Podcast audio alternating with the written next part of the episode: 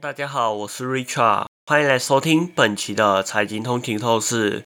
今天我们来讨论一则令人关注的消息：英特尔，它是全球知名的半导体公司，但是它竟然搁置了在越南的扩厂投资计划。这个决定对越南的晶片产业发展造成了一丝的遗憾。在今年二月份，英特尔曾计划在越南进一步投资十亿美元。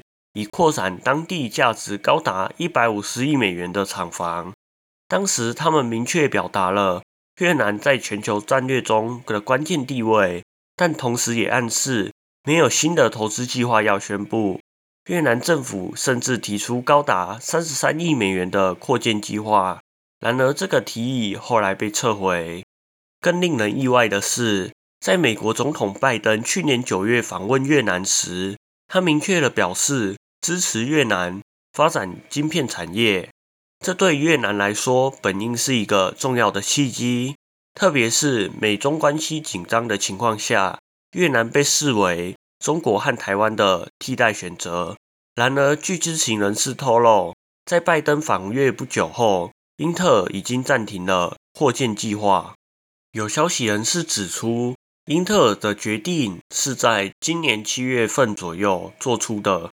虽然未公开说明暂停计划的具体原因，但另一位消息人士透露，英特尔对于越南的电力供应稳定和官僚作风表示关切。对于这一个决定，英特尔拒绝发表评论，仅表示越南将继续是我们全球制造营运的重要环节，因为半导体的需求仍然在持续增长。美国驻河内大使馆。则表示沉默。越南政府对媒体的询问也未有回应。值得一提的是，英特尔在今年六月份宣布了在欧洲建设新的晶片工厂，同时越南当时面临的严重的电力短缺问题，导致多家工厂不得不暂时停工。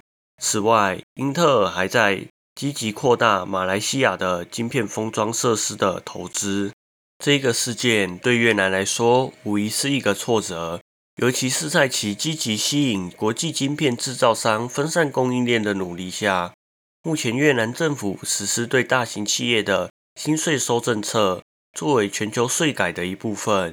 英特尔和其他跨国企业则一直在向越南政府施压，希望继续获得数百万美元的补贴。然而，有关税收政策和补贴政策。仍然在讨论进行当中，尚未达成共识。